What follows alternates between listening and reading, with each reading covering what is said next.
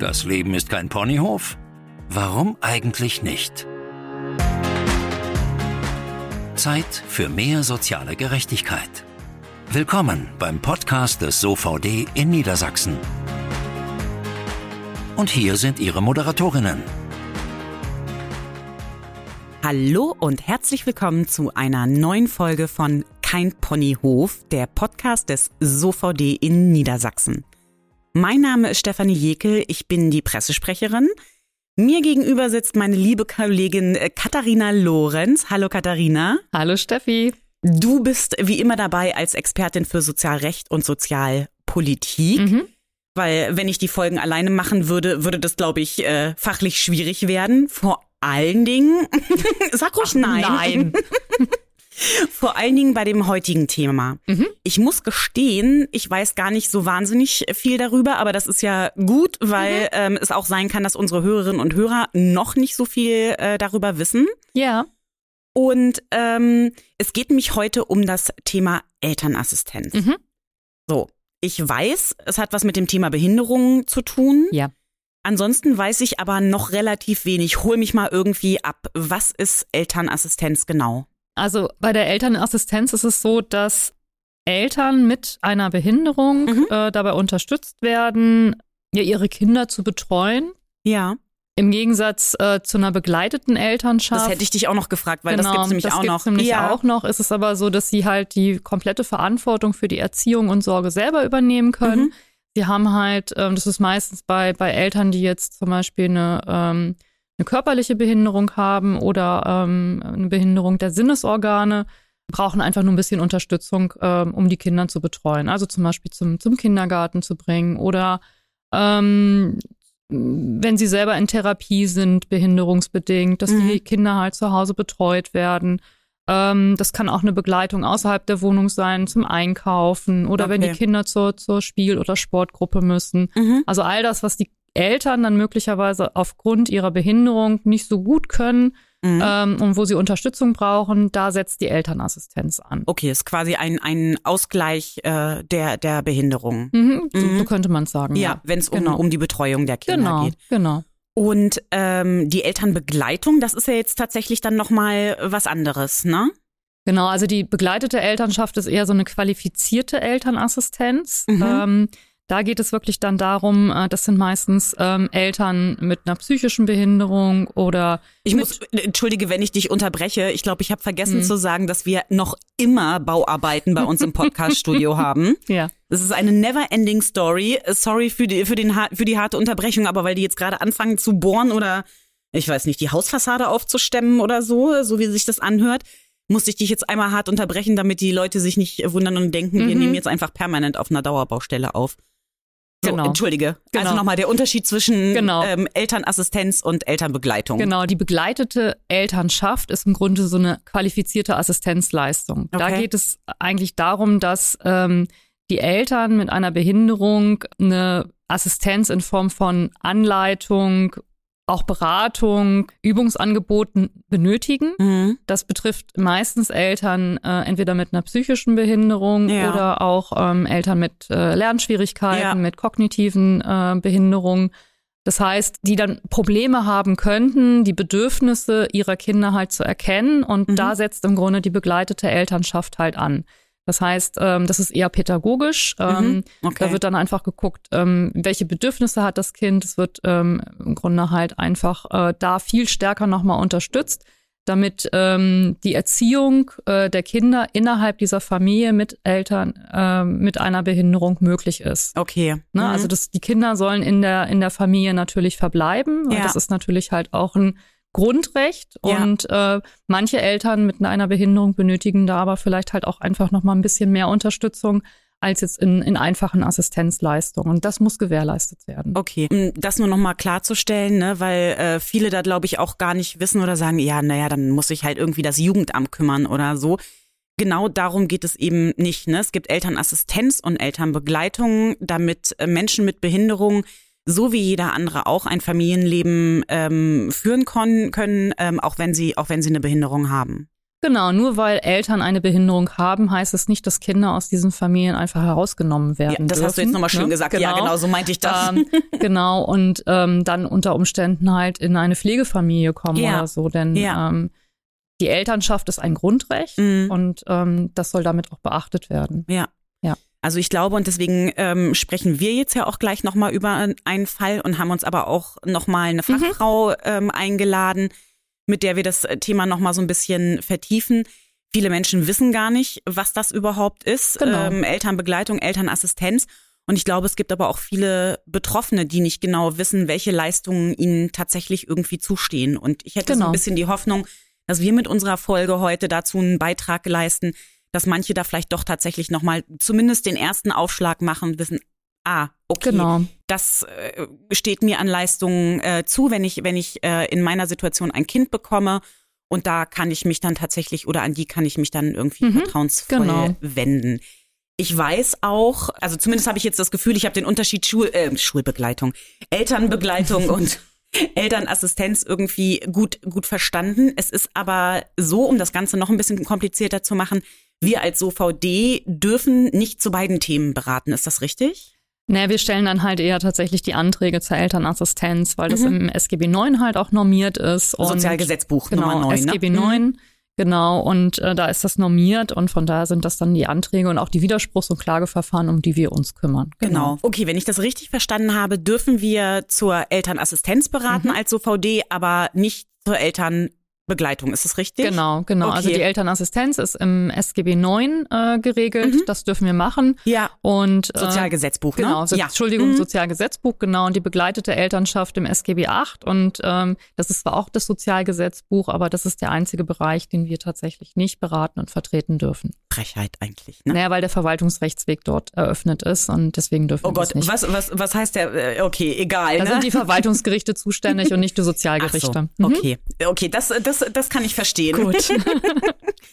okay, dann erzähl doch mal, welchen Fall du uns heute mitgebracht hast, äh, in dem es ja auch um die Elternassistenz geht. Genau, also die äh, in der Beratung äh, war die Frau Bausch, 33 mhm. Jahre alt. Ja. Und die hat eine Störung des zentralen Nervensystems und sitzt fast ständig im, im Rollstuhl. Ist eigentlich auf den, genau, Rollstuhlfahrerin. Ja. Und ähm, hat zwei kleine Kinder, drei und fünf Jahre mhm. alt und hatte bisher immer eine Alt äh, Elternassistenz und die hat eigentlich so den individuellen Bedarf der Familie immer ganz gut abgedeckt. Also das war eigentlich relativ unproblematisch. Und sie war damit eigentlich auch so ganz zufrieden. Was, was, was hat die Assistenz so übernommen? So zum Kindergarten bringen? Genau, die was? hat, mhm. also die, die Elternassistenz hat äh, nachmittags äh, den ältesten Sohn, weil der ging dann schon in den Kindergarten halt äh, vom Kindergarten abgeholt, hat vormittags den, den jüngeren äh, Sohn äh, so ein bisschen mitbetreut, mhm. hat da im Grunde im Haushalt ein bisschen mitgeholfen hat sie ähm, äh, begleitet zum Einkaufen. Die Mutter jetzt. Die Mutter mhm. zum, zum Einkaufen begleitet mit dem Kind gemeinsam ähm, hat sich um den jüngeren Sohn gekümmert, wenn sie vormittags halt ähm, Therapien hatte. Mhm. Das waren relativ viele. Und ähm, ja, solche Sachen halt okay. einfach, mhm. genau. Und ähm, ab 17 Uhr war dein Vater dann immer zu Hause ja. und dann ist die Elternassistenz dann im Grunde halt auch nach Hause gegangen. Okay. Und mhm. dann, ähm, genau, und das passte eigentlich immer ganz gut. Da gab es eigentlich tatsächlich kaum Probleme. Äh, sie war eigentlich da sehr zufrieden und ähm, die Frau Bausch jetzt. Die Frau Bausch, mhm. genau. Und plötzlich wollte der Leistungsträger die Leistung drastisch einkürzen und hatte ihr das auch mit einem Bescheid mitgeteilt, dass man jetzt ab ähm, dem 1. September des Jahres ähm, die Leistung runterkürzen wolle. Also sie hat äh, äh, seit seit mehreren Jahren die Leistung gekriegt, damit sie ihre beiden Kinder irgendwie den einen in den Kindergarten bringen kann und der andere der Kleinere weiterhin irgendwie betreut werden kann. Genau, also sie hatte eigentlich seit fünf Jahren, seit der Geburt ja. des ältesten ja. Sohnes, hatte sie im Grunde diese Elternassistenz. Da hat der Bedarf immer mal ein bisschen geschwankt. Am mhm. Anfang war es natürlich, als es noch ein Baby war, war es dann halt ein bisschen mehr. Von daher hat das aber eigentlich immer ganz super funktioniert. Und auch als, hat, als das zweite Kind dazu kam. Auch als das zweite Kind dazu kam. Und äh, sie war, wie gesagt, eigentlich immer ganz zufrieden. Und der Umfang war soweit für sie halt auch äh, vollkommen in Ordnung. Also das heißt, sie hat jetzt auch gar keinen Antrag gestellt oder irgendwas gemacht, sondern Doch. So. Also einen Antrag muss man ja stellen auf Elternassistenz und das immer, immer wieder oder was? Regelmäßig, also es wird dann immer überprüft, ob der ah. Bedarf halt noch dann gedeckt ist, ob der Bedarf vielleicht größer geworden ist ah. oder sich verringert mhm. hat. Also das ist ja das große Problem halt, ne, dass man ja das immer wieder auch mit mhm. einem Antrag dann, äh, es wird immer befristet dann halt gewährt Natürlich. und da muss man natürlich immer Ja. wieder einen neuen Antrag äh, stellen. Und jetzt war es aber so, dass man ihr recht lapidar halt dann mitteilte, ähm, dass man jetzt beabsichtige, die Leistung halt, wie gesagt, drastisch einzukürzen. Na, das ist ja spannend. Das war spannend. Also, genau. ähm, wieso?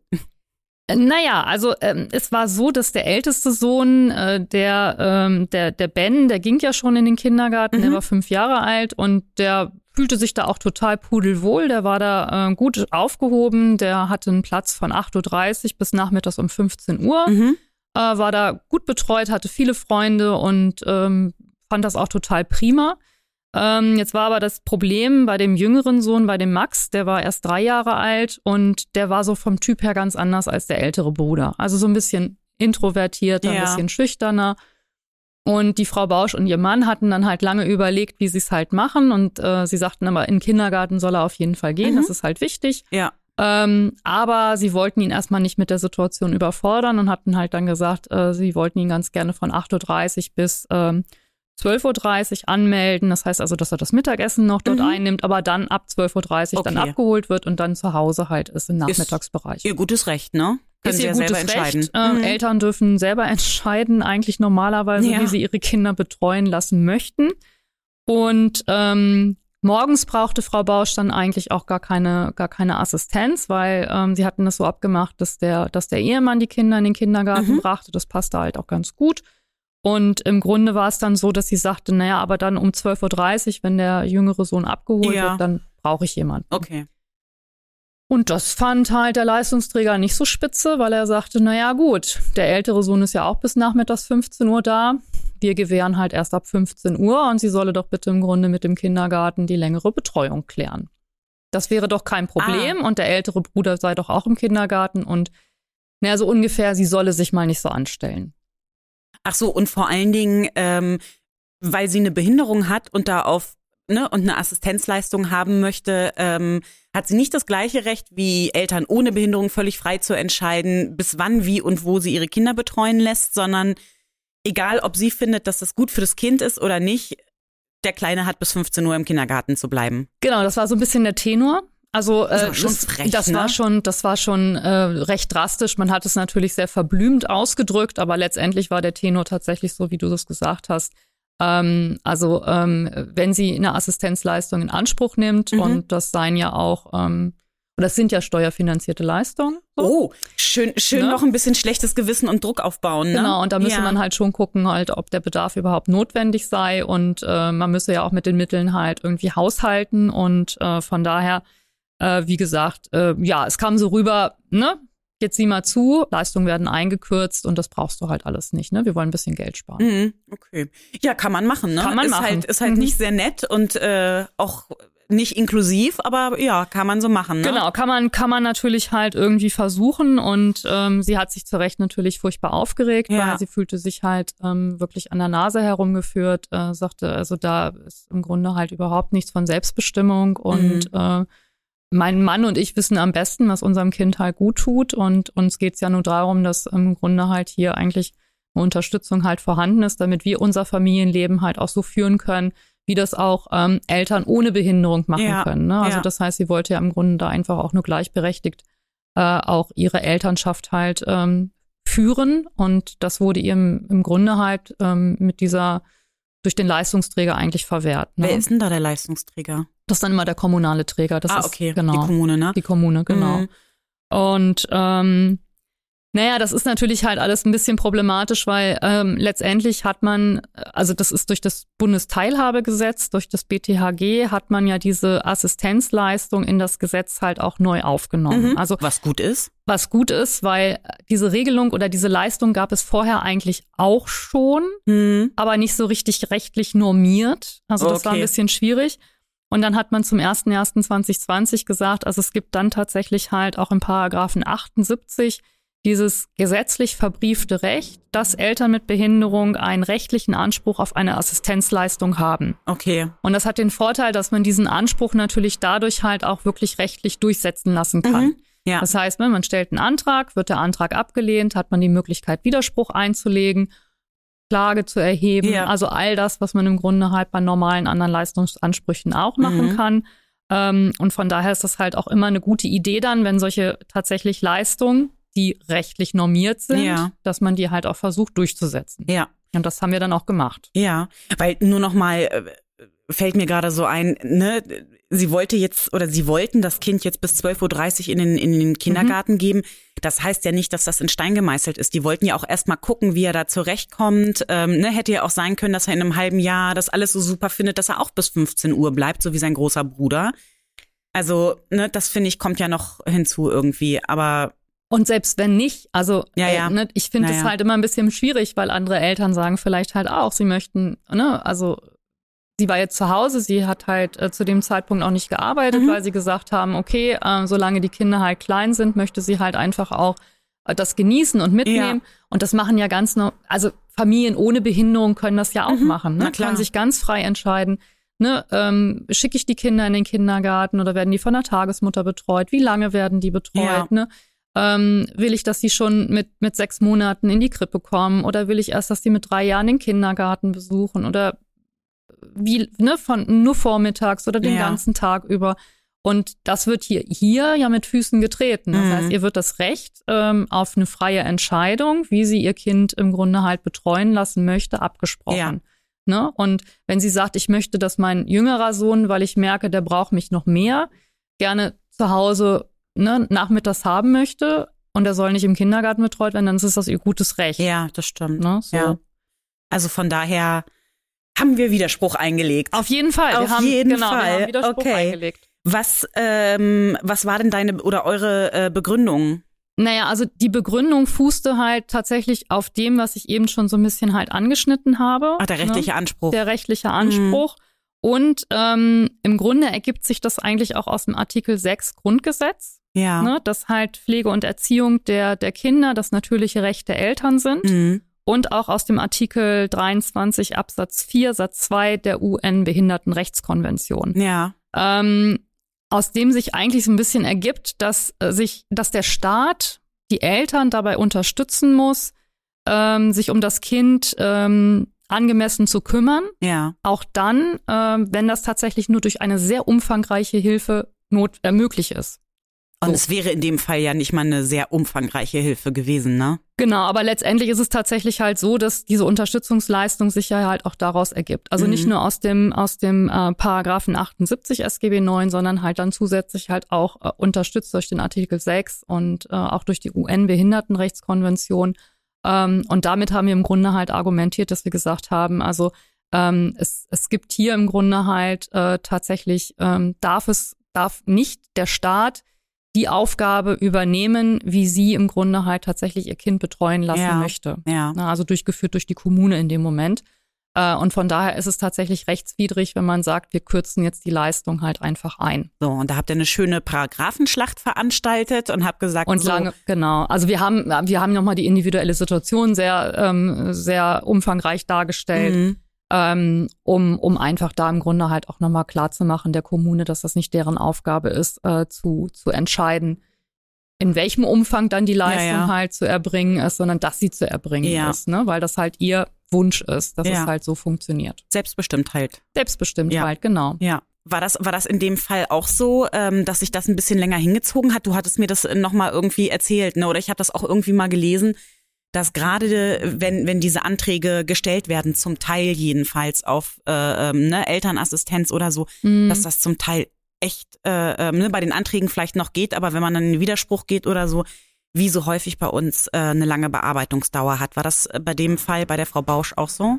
Ja, das waren auch knapp sechs Monate und das war eigentlich viel zu lang. Ja. Ähm, das ist ja das häufige Problem, was wir bei Widerspruchsverfahren halt immer wieder haben. Und ähm, hier war es halt nochmal umso problematischer, weil sie halt zusehen musste, wie sie das halt irgendwie handeln kann. Ne? Ja. Und äh, sie hatte Gott sei Dank den Antrag halt auch rechtzeitig gestellt. Äh, von daher hatten wir ein bisschen Luft, aber es war halt alles eine nervenaufreibende Situation, ja. weil wir bis zum Schluss halt kurz vor, vor Beginn des neuen Kindergartenjahrs eigentlich gar nicht genau wussten, ob das jetzt alles so klappt. Mhm. Ähm, und das eine ist ja der rechtliche Anspruch, den man dann halt durchsetzen muss. Und der zweite Punkt ist ja, du musst ja dann auch noch im Grunde halt eine Assistenzkraft finden. Ja die in dem Umfang dann auch, ja auch tatsächlich zur Verfügung Straße, ne? steht. Mhm. Und das ist ja auch immer noch mal eine ganz große Problematik. Die hatten natürlich schon auch wechselnde Assistenzkräfte und das war natürlich auch für die Familie nicht immer ganz einfach, mhm. ähm, weil das jetzt nicht kontinu kontinuierlich dann halt die gleiche Assistenzkraft war. Für die Eltern ging es noch einigermaßen, weil die sich da halt einfach auch, waren so ein bisschen dran gewöhnt. Also gerade ja. die Frau Bausch hatte sowieso im Grunde schon halt auch seit, seit der Jugend immer auch wieder Assistenzkräfte. Mhm. Von da fand die das jetzt auch einfach erstmal gar nicht so schlimm. Aber das muss man ja auch erstmal irgendwie wollen, dass jemand ja. Fremdes ins Haus kommt. Für die Kinder war das dann häufig auch ein Problem. Ne? Mhm. Also die mussten sich dann halt immer auch so ein bisschen halt dann ja, an die Situation wieder an eine neue, neue Person halt im Haus auch gewöhnen. Ne? Mhm. Ne? Und von daher ist es natürlich auch immer eine ganz schwierige Situation. Ja. Ähm, genau. Aber wichtig war jetzt erstmal, dass, ähm, also gut war hier auch, dass sie überhaupt wusste, dass sie diesen Anspruch hatte. Ja. Also, ne, sie hatte das, das halt auch die letzten fünf Jahre ja immer im Grunde auch wieder beantragt. Viele wissen das gar mhm. nicht, dass sie, dass sie diese Ansprüche geltend machen können. Ja, ja. Und das ist eigentlich so schlimm an und der stellen ganzen gar Sache. keine Anträge und stellen erst. gar keine Anträge erst. Oder würden nicht in Widerspruch gehen, ne? Genau. So. Also von daher an alle Betroffenen unbedingt Antrag stellen, unbedingt in Widerspruch gehen. So, haben, haben wir für Frau Bausch gemacht. Ist es denn gut ausgegangen? Genau, ist dann gut ausgegangen. Juhu. Genau, juhu. Ja. genau. Ähm, ja, also wie gesagt, es war mir eigentlich im Grunde von Anfang an schon klar, dass wir damit durchkommen. Und das ist eigentlich das. Das ist schon mal gut, ne? Ja, das ist dann aber manchmal auch das Frustrierende, weil man dann einfach denkt, warum müssen wir denn jetzt überhaupt ins Widerspruchsverfahren ja, ja. gehen, wenn eigentlich die Sach- und Rechtslage doch hier sehr eindeutig ist. Warum, warum machen die das? Wollen sie es einfach mal versuchen und gucken, ob sie damit durchkommen? Ich, Weil, äh, die wissen doch, dass es irgendwie eine Rechtslage gibt, eine entsprechende. Ja, also manchmal, manchmal ist man da selber halt überrascht von, dass, dass also wirklich die Mitarbeitenden dann halt der, der, der Leistungsträger einem dann halt solche Knüppel halt. Äh, Oder haben die keine Ahnung? Manchmal, also es gibt tatsächlich auch Fälle, wo wir auch schon äh, mitgeteilt bekommen haben, Assistenzleistung, was soll das sein? Das gibt's doch gar nicht. Oh. So. Mhm. Und dann wusste man auch noch nicht mal, wo man die Anträge stellen sollte. Und ähm, also das ist halt manchmal auch wirklich halt eine Odyssee für viele, viele Familien. Ja. ja. Nicht ganz immer, nicht ganz immer einfach. Ja. Mhm. Deswegen ist es gut, dass es den SOVD gibt. Genau. Ne? Dass wir die Betroffenen unterstützen, wenn es um das selbstbestimmte Leben geht und vor allen ja. Dingen auch um die selbstbestimmte Elternschaft. Ja. Ähm, und ich freue mich, dass wir heute eine Expertin da haben, die uns, wie gesagt, in das Thema nochmal ähm, ganz andere Einblicke geben wird. Aber äh, bevor wir dazu kommen, kommen wir erstmal zu unserer heutigen Rubrik. Zahl des Schreckens oder der Hoffnung. Das ist unsere Zahl zum heutigen Thema. So, meine Liebe, 1,5 Millionen. Ach, Millionen ist ja schon mal also, gut. Klingt viel, ne? Okay. 1,5 Millionen. Ähm, so viele minderjährige Kinder leben nämlich in Deutschland in ähm, Haushalten mit mindestens einem behinderten oder chronisch kranken Elternteil. Oh, ja. Also mehr als ich jetzt gedacht hätte, ja, wenn ich ehrlich sein soll. Viel. Ja, finde ich Also 1,5 mhm. Millionen, dann ja. kann man sich ungefähr ähm, hochrechnen, wie viele, wie viele Elternteile das irgendwie betrifft. Ähm, also das Thema Elternbegleitung, Elternassistenz ist für viele höchstwahrscheinlich ähm, ein Thema. Ja. Und ähm, wir haben ja schon von Frau Bausch gehört, dass es da so einige, ich nenne es mal charmant, Herausforderungen gegeben hat. So kann man es auch nennen. Genau, aber wir möchten auch noch mal ähm, aus der Praxis hören, mhm. wo es da vielleicht an anderen Stellen noch irgendwie Probleme oder Fallstricke gibt.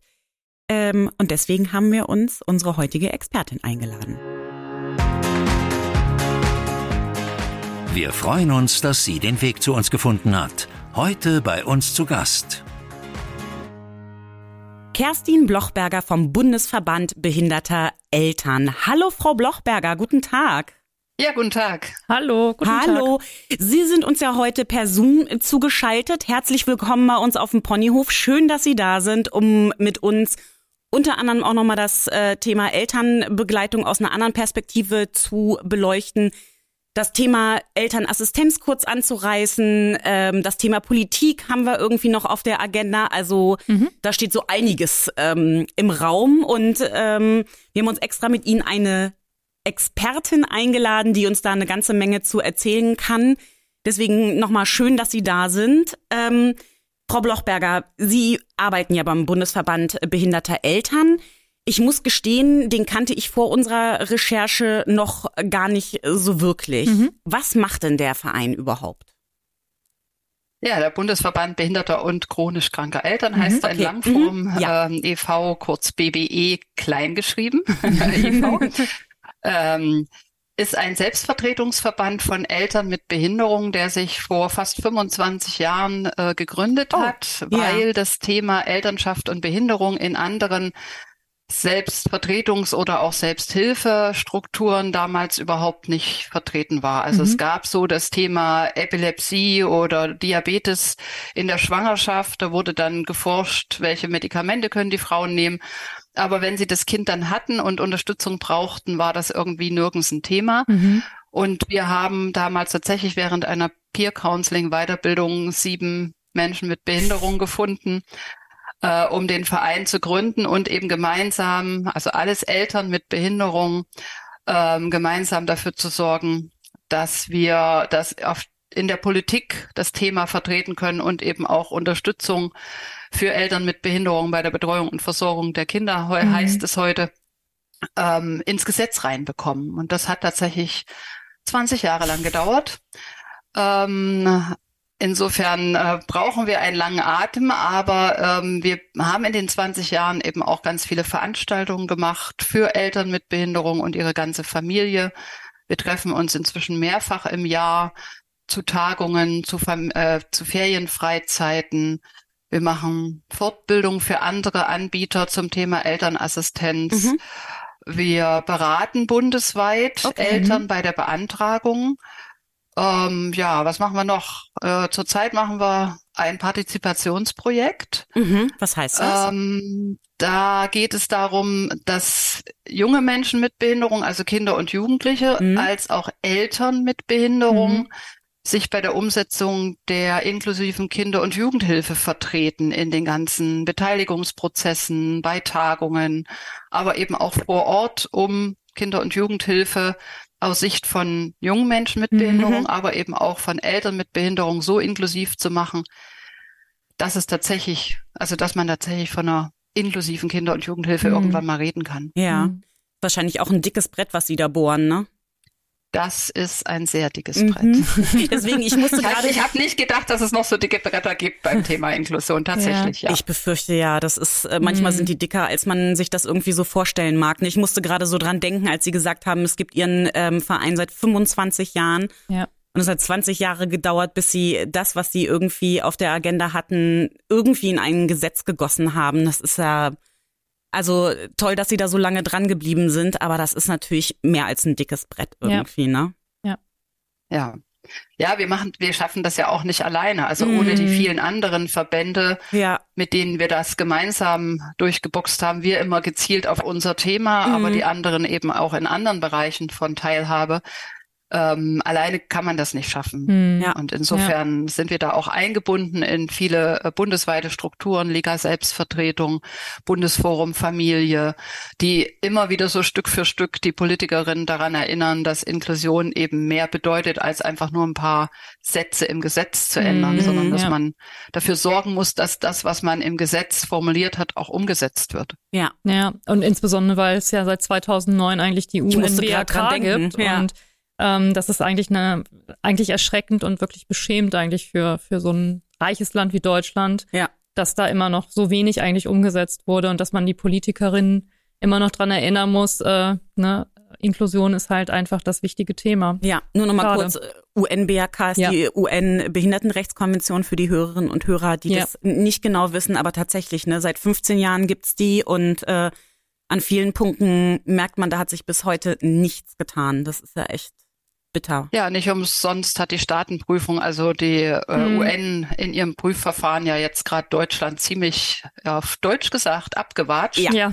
Ja. In vielen Punkten, äh, leider liegt uns die deutsche Übersetzung noch nicht vor, aber mm. der hm. englische Text zeigt deutlich, dass Deutschland im Bereich Inklusion ein Entwicklungsland ja. ist. Also es gibt ja. viele sogenannte Entwicklungs- oder Dritt- oder was weiß ich, Schwellenländer, die mm. in dem hm. Bereich schon wesentlich mm. äh, weiter sind. Ja, das ist echt ja, bitter. Das stimmt. Ja.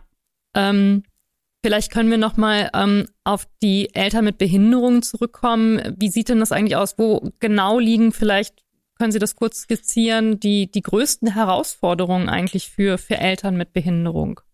Mhm. Ähm, die größte Herausforderung ist tatsächlich unser zergliedertes ähm, Hilfesystem. Also, dass mhm. wir für mhm. jede Art von Hilfe eine extra Schublade haben.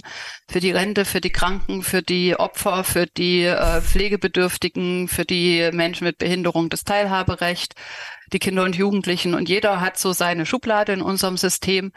Und Eltern mit Behinderung fallen halt in viele Schubladen. Also A, weil sie mhm. Kinder haben, betrifft es zum Teil auch Kinder- und Jugendhilfe ähm, wenn sie pädagogische Unterstützung brauchen bei der Erziehung der Kinder, mhm. wenn sie aber behinderungsbedingte Unterstützung brauchen bei der Betreuung und Versorgung, fallen sie eigentlich nicht in die Jugendhilfe. Mhm.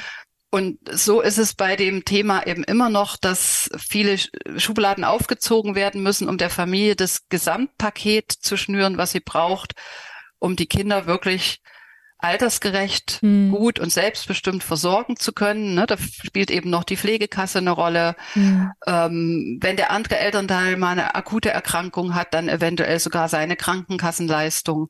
Also bei Elternschaft und Behinderung ähm, ja, ist im Prinzip am besten zu sehen, dass eben unser System so viel Verwaltungsaufgaben ähm, mm. produziert, ja. dass viel Geld, was in Deutschland verbraucht wird, nicht in die Familien geht, sondern mhm. auf die Verwaltungsebene, weil immer wieder die Eltern fragen, wo muss ich jetzt hingehen? Und die Mitarbeiter in den einzelnen Kostenträger, Leistungsträger eben das auch oft gar nicht so genau wissen. Mhm. Also was unser größtes Problem im Moment ist, dass dieser Rechtsanspruch auf Elternassistenz und auf begleitete Elternschaft viele Mitarbeiterinnen gar nicht kennen. Mhm. Also Eltern sagen mir in der Beratung auch noch, dass sie von ähm, Mitarbeitern aus Ämtern gesagt bekommen, in unserem Bundesland gibt es das nicht. Und dann frage ich immer, gibt es den Rechtsanspruch mhm. nicht? Das kann nicht sein. Ja. Oder gibt es keinen Anbieter vor mhm. Ort? Das sind ja zwei völlig verschiedene mhm. Sachen. Ja. Und ich kann ja nicht, wenn jemand einen Antrag stellt auf Unterstützung, bloß weil ich keinen Anbieter gerade habe, sagen, es gibt es in meinem Bundesland nicht. Mhm. Und so sind wir dabei, eben immer noch ganz viel Aufklärungsarbeit zu leisten ähm, auch Mitarbeiterinnen aus Jugendämtern, aus Teilhabeleistungsämtern, wie auch mhm. immer die in den Bundesländern heißen, überhaupt aufzuklären. Äh, wir geben den Eltern eben ein Antragsformular, damit da drin steht, welches Gesetz, welcher mhm. Paragraph, damit sie es leichter haben, dann tatsächlich ähm, zur Leistung zu kommen. Und die größte Herausforderung ähm, gibt es zurzeit für psychisch behinderte Eltern. Mhm äh, wenn jemand sichtbar behindert ist, mhm. mit dem Rollstuhl ankommt oder einen Blindenstock vor sich her schwenkt oder auch Gebärdensprachdolmetscher braucht, wenn mhm. man mit dem Amt kommuniziert, dann sind die Mitarbeiter relativ schnell in ihrer Fantasie da, dass sie sagen, okay, den Eltern müssen wir was geben, die brauchen was, ja. damit sie ihre mhm. Kinder gut versorgen können die können sich ja an sich um die Kinder gut kümmern, aber eben sie können bestimmte Dinge nicht umsetzen. Aus körperlicher mhm. Sicht wahrscheinlich, ne? Ne, aus, aus ja. körperlicher Sinnesbeeinträchtigung. Genau. Mhm. Aber auch Eltern mit Lernschwierigkeiten oder auch Eltern mit psychischen Behinderungen mhm. sind durchaus in der Lage, zu entscheiden, wann ihr Kind was braucht. Auch mhm. wenn ich mhm. eine Depression habe, die phasenweise mal mehr, mal weniger auftritt, bin ich durchaus in der Lage zu entscheiden, in welche Kita geht mein Kind, wann mhm. geht es dahin mhm. ja. und was muss in meinem Kühlschrank sein, damit es meinem Kind, damit mein Kind nicht hungert. Ja. Aber äh, sobald Ämter hören, die Mutter oder der Vater hat eine psychische Behinderung, äh, geht in den Köpfen oft ab, oh, dann sind die überhaupt nicht in der Lage, ihr Kind zu erziehen, da muss ah. das Jugendamt helfen. Mhm, okay. Und äh, wir haben Jugendämter, die bei uns anrufen und sagen, wir haben der Familie mehrere Jahre geholfen. Wir sehen hier keinen Unterstützungsbedarf im Bereich Erziehung mehr, mhm. aber die Familie braucht sehr wohl Unterstützung beim Einkauf, beim regelmäßig in die Kita bringen, mhm. damit das Kind während einer akuten Phase des Elternteils mhm, trotzdem ja. seinen normalen Alltag hat, eben nicht durch die Behinderung des Elternteils beeinträchtigt wird. Mhm. Und ähm, da sind wir noch lange nicht so weit, dass die Ämter sozusagen das A relativ schnell sehen, dass es auch noch eine andere Hilfe neben Hilfe zur Erziehung gibt. Ja. Und wiederum die Teilhabeleistungsträger, die müssten eben auch akzeptieren, dass es auch psychisch erkrankte Eltern gibt, die neben dem ambulant betreuten Wohnen oder Hilfe außerhalb besondere Wohnform, wie es jetzt in Niedersachsen heißt, eben auch Elternassistenz bekommen bei der Betreuung und Versorgung der Kinder, die nicht unbedingt eine pädagogische Unterstützung hm. nach sich zieht. Hm. Ja, also wenn Eltern hm. zum Beispiel mit einer Depression wüssten, bei der nächsten Phase brauche ich nur da und da anrufen und dann kommt jemand und bringt mein Kind in die Kita, hm. dann könnten sie sich viel entspannter ihrer ja. Therapie und hm. ihrer akuten Phase entgegen sehen und würden sich nicht in so einer Spirale befinden. Wenn ich jetzt um Hilfe rufe, dann wird mein Kind vielleicht doch rausgenommen, weil ich nicht in der Lage bin. Mhm. Aber eigentlich weiß ich ja, was ich brauche. Ich kann das auch gut formulieren, aber in der akuten Phase brauche ich es halt dringend und nicht erst in zwei Monaten. Dann mhm. ist die, UK, äh, die Krise, die akute Krise vielleicht schon zu einer Krise geworden, wo ich im Krankenhaus liege und mein Kind dann tatsächlich nicht versorgen kann. Mhm. mhm. Und dieses Verständnis von Menschen mit Behinderung sind sehr unterschiedlich und haben auch im Laufe der Erziehungsphase der Kinder sehr unterschiedliche Bedarfe auch der einzelne Mensch. Mm, ne? Es ist mhm. nicht immer ja. gleichbleibend. Und auf, auf diese unterschiedlichen Bedarfe individuell einzugehen, das bedarf eines Vertrauensverhältnisses gegenüber den Eltern. Mm. Ja, den Eltern zuzutrauen, selber auch zu überlegen, was ist für dein Kind gut, was hilft deinem Kind auch in einer akuten Phase, ähm, können wir euch, also die Familie so unterstützen, dass das so funktioniert, dass es dem Kind gut geht. Und wenn man so auf Eltern zugehen würde, gäbe es auch nicht so eine Abwehr. Mhm. Aber im Moment ist es so, dass vielen Eltern mit psychischen Behinderungen unterstellt wird, sie seien überhaupt nicht in der Lage, gute Entscheidungen für die Kinder zu treffen. Ja, also ich glaube, das ist tatsächlich ein großes Problem. Wir haben ja in unserer Beratung häufig damit zu kämpfen, dass Leistungsträger eher eine psychische Erkrankung oder eine psychische Behinderung nicht anerkennen. Hm. Ne? Also so nach dem Motto, du, du simulierst ja. Und äh, bei Ihnen klingt das jetzt eher so, als dass äh, die Kompetenz insgesamt hm. irgendwie hm. in, in Frage gestellt wird. Ja, das mit dem Nicht-Anerkennen betrifft sehr viele nicht sichtbare, auch ja. körperlich Behinderte. Mhm. Also wenn wir jetzt mal an Long-Covid denken. Ja. ja wie viele Menschen da heute immer noch darum kämpfen, dass sie nicht simulieren und dass ja. sie sich nicht einfach nur von der Arbeit entziehen wollen. Das betrifft ja sehr viele Eltern, die auch früher schon an irgendeiner Viruserkrankung mhm. erkrankt sind und Jahre später das äh, Fatigue bekommen mhm. haben, ja. gar nicht mehr so genau wissen, woher sie das eigentlich mhm. haben, ja. aber wissen, wenn ich mich zu sehr belaste, ja. dann geht meine Leistungsfähigkeit rapide nach unten. Ich bin vielleicht die nächsten Tage überhaupt nicht in der Lage aufzustehen. Mhm.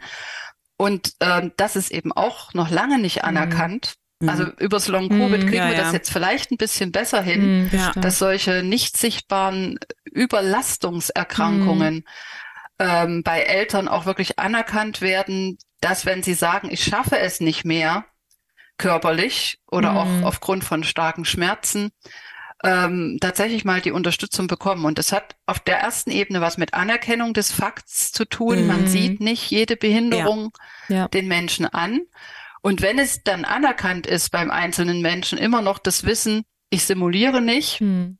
ich kann aber nicht sagen, ob ich morgen oder erst in drei Monaten Unterstützung mhm. brauche. Mhm. Und das macht es so schwer ja. für alle Seiten. Ja.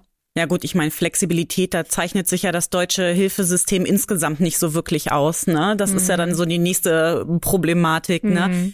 Ähm, mich würde noch mal interessieren, Sie haben jetzt gesagt, ähm, ne, dass viele, viele betroffene Familien Angst haben, dass die Kinder aus der Familie genommen werden. Können Sie aus Ihrer Erfahrung heraus sagen, gibt es auch ähm, Familien, die das Thema Kinder nicht angehen oder aufschieben oder keine Kinder möchten, weil ein Elternteil zum Beispiel erkrankt ist und äh, sie Angst haben, dass sie, dass sie da keine Unterstützung irgendwie bekommen? Gibt es sowas auch? Also ich glaube tatsächlich, dass Menschen mit Behinderung, bevor sie Kinder bekommen, im Durchschnitt noch mal mehr überlegen, mhm. ja. ob sie das schaffen im Alltag, auch mit ihrem Partner viel mehr reden, über die Tatsache, kriegen wir das im Alltag hin, welche Einschränkungen äh, kommen dann auf uns zu, weil mhm. Menschen mit Behinderung können halt nicht so flexibel sagen, ja. wir gehen heute mhm. auf den mhm. Spielplatz oder ins Schwimmbad oder in Zirkus, wenn sie nicht vorher erstmal geguckt haben, was brauche ich an Barrierefreiheit. Mhm. Und es betrifft ja dann die ganze Familie. Mhm. Und ähm, wenn man vorher schon Assistenz hatte, dann wissen das die Partner ja schon und die Partnerinnen, wie das Leben mit Assistenz ist. Aber manche Familien brauchen auch erst, wenn das erste Kind kommt, Unterstützung im Alltag. Ja. Und mhm. dann muss sich auch der Partner damit auseinandersetzen, dass da jemand Fremdes mhm. mhm. ständig kommt und dann vielleicht auch wechselnde Personen. Mhm. Und wir haben das in der Beratung immer wieder, dass äh, Familien oder, oder Paare mit Kinderwunsch uns fragen, können wir uns mal austauschen mit anderen Eltern mit ähnlicher Behinderung. Ja. Hm. Wie ist das bei denen gelaufen? Wie, wie ist das dann mit Elternassistenz im Alltag? Wir laden die dann zum Teil auch mit in die Familienfreizeiten ein, damit mhm. sie sich das eben einfach mal angucken können. Ja. Manche kommen dann zwei, drei Jahre später mit den Kindern. Andere, von anderen hören wir dann nichts mehr. Ja. Aber das ist ja, ist ja die individuelle mhm. Entscheidung, ja. wenn sie gut informiert getroffen wird. Ja. Und das finde ich tatsächlich wichtig.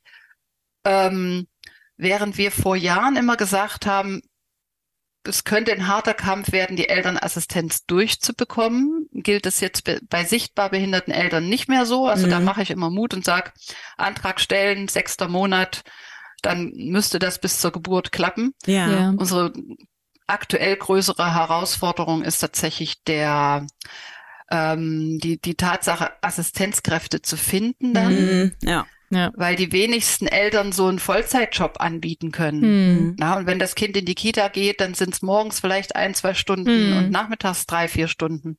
Ja. Und dafür Assistenzkräfte zu finden, ist nicht mehr so einfach. Schwierig, hm, ne? Hm. Ja. Ähm, Sie hatten das vorhin schon kurz angedeutet. Ähm, und wir haben ja in dem Fall, den, den Katharina Lorenz und ich vorhin schon besprochen haben, haben wir ja über die Elternassistenz gesprochen. Ähm, haben denn Eltern mit Lernschwierigkeiten nochmal irgendwie besondere Ansprüche auf Leistungen? Sie hatten, wie gesagt, Sie hatten das schon ein bisschen angedeutet, vielleicht können Sie das nochmal ein bisschen konkretisieren. Ja, also wir haben ähm, seit Jahrzehnten eigentlich unterschieden zwischen den zwei Begriffen Elternassistenz und mhm. begleitete Elternschaft. Ja. Mhm. Oder in Bremen heißt es, glaube ich, unterstützte Elternschaft. Mhm. Ähm, da wird tatsächlich die Frage gestellt, ist es nur ein ähm, nicht pädagogischer Bedarf, dann wäre es eben Elternassistenz, mhm. wenn die Eltern sehr gut in der Lage sind, die Assistenzkräfte selber anzuleiten, mhm. okay. den Dienstplan selber zu machen, ja. zu entscheiden, wann, wo, wie brauche ich die Assistenzkräfte. Mhm. Wenn es aber aufgrund der Lernschwierigkeit tatsächlich dazu kommt, dass Eltern oft Dinge vergessen oder Anleitung zur Pflege oder ähm, Ernährung von Kindern gar nicht lesen können, mhm. ähm, dann braucht es eben oft auch pädagogische Unterstützung, damit es im Sinne des Kindes die Betreuung und Versorgung der, der äh, Kinder eben sehr gut sich entwickelt im Laufe mhm. der Entwicklung des Kindes. Ja. ja Gerade mhm. im ersten Lebensjahr sind ja auch ganz viele Änderungen. Ja. Und ähm, andere Eltern gehen in irgendwelche Babykurse zum PKIP-Kurs oder was weiß ich und tauschen sich mit anderen Eltern aus. Das machen Eltern mit Lernschwierigkeit weniger, mhm. weil sie sich in den Kreisen, die dorthin gehen, gar nicht so wohlfühlen. Ja. Ah, okay. Ja. ja. weil sie da oft auch gar keine Kontakte haben mhm. und sagen, da wird über Dinge geredet, von denen kann ich überhaupt nicht mitreden, mhm. ich fühle mich da nicht wohl. Okay. Und deswegen gibt's in meisten größeren Städten jetzt die begleitete Elternschaft, mhm. ähm, die eben mit pädagogischen Auftrag tatsächlich Eltern unterstützt und so Sachen wie Entwicklung des Kindes, Ernährung, Versorgung, mhm. Bekleidung. Warum ist ein, Kinder, ein, ein Kindergarten wichtig? Mit den Eltern auch mit einem pädagogischen Hintergrund wirklich bespricht, bearbeitet und die Eltern anleitet, mehr und mehr auch selber sich um die Entwicklungsschritte ihrer Kinder zu kümmern, mhm. wohl wissend, dass es aufgrund von bestimmten Behinderungen da auch in den nächsten 18 Jahren jetzt keine grundlegende Änderung geben wird in der Fähigkeit, sich Dinge zu behalten mhm, oder ja. eben auch lesen zu können. Mhm, ja. Das ist der große Unterschied zur ähm, klassischen pädagogischen Hilfe der Jugendhilfe, die mhm. ja sagt, wir unterstützen Eltern bei der, bei der Erziehung der Kinder, wir unterstützen sie, die Bedarfe der Kinder wahrzunehmen. Und wir gehen davon aus, dass die Eltern das in zwei Jahren selber können. Mhm, ja. Das ist aufgrund einer Behinderung, übrigens auch wegen einer psychischen oder Suchterkrankung mhm. eben nicht ähm, die äh, ja, das ist einfach nicht das gleiche Ziel. Mhm, also man ja. kann nicht in zwei Jahren eine Behinderung wegmachen und äh, überhaupt finde ich es nicht das Ziel, eine Behinderung mhm, wegzumachen. Ja, ja. Das ist nun mal ein Fakt. Ja. beziehungsweise die Beeinträchtigung ist der Fakt und die Behinderung ist ja das, was wir in der Gesellschaft erfahren. Mhm. Und wenn jemand sagt, ähm, deine Beeinträchtigung muss in zwei Jahren so gut bearbeitet sein, dass sie nicht mehr da ist, dann ist das ein völlig mhm. falsches Verständnis von dem Behinderungsbegriff. Ja, ich ja. wollte gerade sagen, also ja. so eine so eine Begleitung ist ja auch eben nicht dazu da, ähm, die Betroffenen zu heilen, sondern ihnen tatsächlich äh, Unterstützung zu bieten, damit damit ein entsprechendes Familienleben äh, stattfinden kann mhm. und die und die äh, Kinder dementsprechend äh, ne einfach erzogen werden können. genau. Genau, also, das, das ist eben die große ähm, und der große Unterschied zur klassischen Hilfe zur Erziehung von der Jugendhilfe, die mhm, begleitete Elternschaft guckt, was braucht der Elternteil aufgrund seiner Behinderung, die eben auch pädagogische Bedarfe mhm. hervorruft. Mhm. Verstehe. Ähm, damit es dem Kind im Alltag zu Hause gut geht. Ja. Okay. Mhm. Wir haben ja jetzt irgendwie gerade ein bisschen festgestellt, das klang auf jeden Fall vorhin auch schon mal so in einigen Sätzen von Ihnen an, dass die, dass die Politik ja eigentlich irgendwie nicht momentan besonders viel tut, um tatsächlich auch gerade Eltern mit Behinderung zu unterstützen. Ähm, gibt es da vielleicht Wünsche, Forderungen, die Sie da noch an die Politik stellen? Also was müsste sich im Grunde halt ändern, damit einfach Eltern mit Behinderung ähm, ähm, ja ihren, ihren, ihren Kinderwunsch oder überhaupt ihren Kinderwunsch auch realisieren können und auch keine Angst davor haben müssen, dass sie halt Kinder bekommen und, und auch Kinder gut begleiten können. Und was, was fordern Sie da?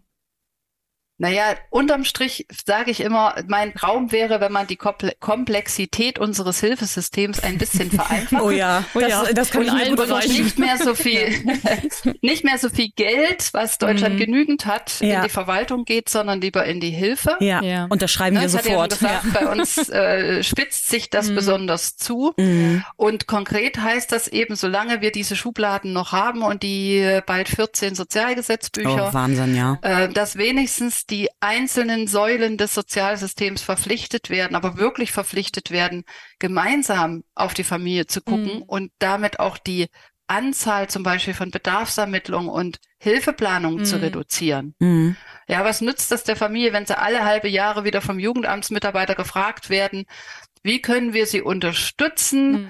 Ähm, wir, äh, wir machen uns Gedanken, statt mhm. einfach zu sagen, was braucht ihr? Ja, stimmt, aufgrund der Behinderung ist es nachvollziehbar, wir machen hier einen äh, Dauerbescheid. Und ähm, dann kann das laufen und sie teilen uns mit, wann sie die Hilfe nicht mehr brauchen. Mhm. Ja, dann könnten ja. wir viel, viel mehr Energie und Ressourcen, personelle Ressourcen wirklich in die Hilfe investieren, statt ins Verwalten der Hilfe, die dann gar nicht ankommt. Naja, vor allen Dingen jedes Oder nur bedingt ankommt. Genau, das haben wir ja auch ganz häufig. Das wäre mein Traum. Ja. Möge er in Erfüllung gehen, genau. Wir haben das ja aber auch, ne, da muss man alle halbe Jahre wieder irgendwie ja. einen neuen Antrag stellen. Also man hat ja das Gefühl, das ist so ein, so ein Hamsterrad und man macht eigentlich nichts äh, anderes und gerade wenn man irgendwie kleine Kinder hat oder so, ist ja die Zeit sowieso knapp und man möchte sich um andere Dinge kümmern. Also von daher, also den, den, den Wunsch nach Einheitlichkeit und ein bisschen mehr Flexibilität und mit weniger Kompliziertheit, den, den gehen wir auf Gemeinsam. alle Fälle mit. ja. Ja. Ja, aber die Staatenprüfung hat das ja auch nochmal äh, ja. gezeigt. Also die Staatenprüfung zur UN-Behindertenrechtskonvention mhm. hat ja dieses Jahr stattgefunden und das war ganz deutlich, ja. dass Deutschland da wirklich sehr viele Baustellen hat äh, und es viel einfacher machen könnte, äh, die Inklusion wirklich umzusetzen. Das betrifft Eltern mit Behinderung genauso. Also ja. mehr auf die auf die Teilhabebedarfe äh, zu gucken, die zu beantworten und nicht mhm. sie zu verwalten. Ja. Also die Staatenprüfung war 2023, ne? Wir sind mhm. jetzt 24, genau, ja. die war 2023, ja. ne? Genau. genau. Ja, ja. Ja, ich äh, ne, hoffe einfach mal, also ich weiß nicht, ich frage mich manchmal, was, was in Deutschland passieren muss, damit dieses Thema endlich mal ähm, ernst genommen wird. Und ich weiß nicht, ob diese Staatenprüfung tatsächlich ähm, ausreicht, weil ich glaube, da ist so eine Behebigkeit, ähm, hat da Einzug gehalten und irgendwie ge gefühlt ähm, ist die Inklusion so weit nach hinten gerutscht jetzt angesichts dieser ganzen Krisen. Aber ähm, wir schließen uns gern ihren Träumen und Hoffnungen an, die soll man ja auch nie aufgeben. Unterstützen da politisch natürlich auch als ähm, SOVD nochmal noch mal sehr beim Thema Inklusion. Frau Blochberger, vielen, vielen Dank erstmal an dieser Stelle, dass Sie heute bei uns zu Gast waren, ähm, uns mal einen Einblick in Ihre Arbeit auch mhm. gegeben haben.